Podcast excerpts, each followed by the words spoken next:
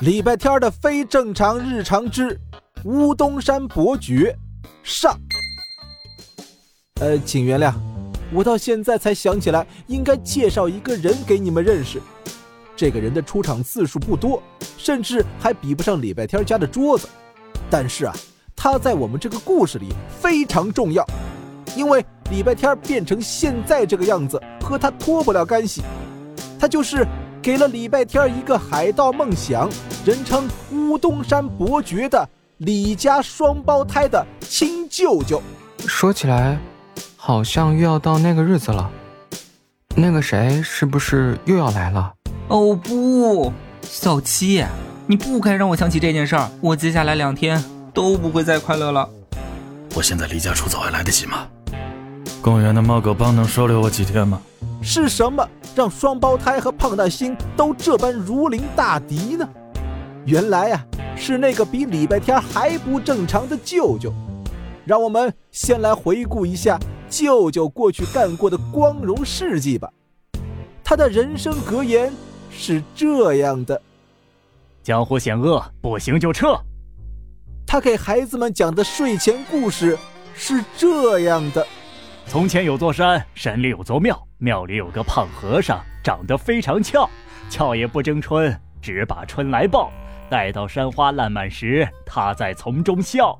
他为孩子们准备的营养午餐是这样的：咖喱乌冬面、牛肉乌冬面、鲜虾乌冬面、鳗鱼乌冬面、芥末乌冬面，多么丰盛啊！不愧是我乌冬山伯爵。他教孩子们唱的儿歌是这样的。在山的那边，海的那边，有一群挖掘机，他们爪子很锋利，他们可爱没脾气，他们齐心合力，开动脑筋挖来了泥巴地，他们唱歌跳舞，快乐多欢喜。哦，可爱的挖掘机！这首《挖掘机之歌》成功的让韩梅梅把自己的亲弟弟从家里赶了出去。尽管这在一定程度上使双胞胎的童年不再继续惨遭毒害，但是，一年一度的韩梅梅的生日是逃不过的。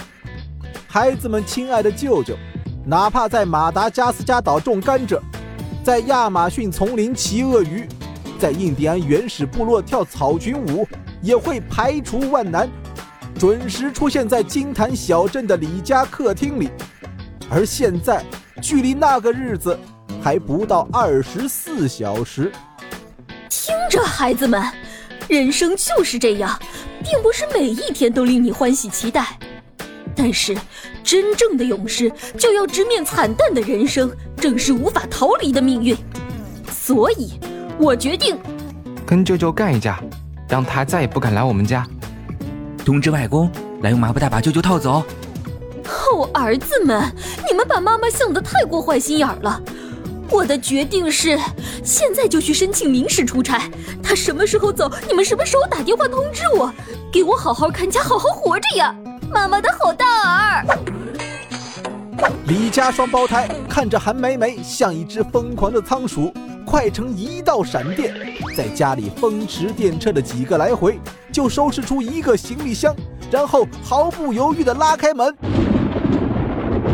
乌东山伯爵本人，韩梅梅的亲弟弟，双胞胎的亲舅舅，就站在门外。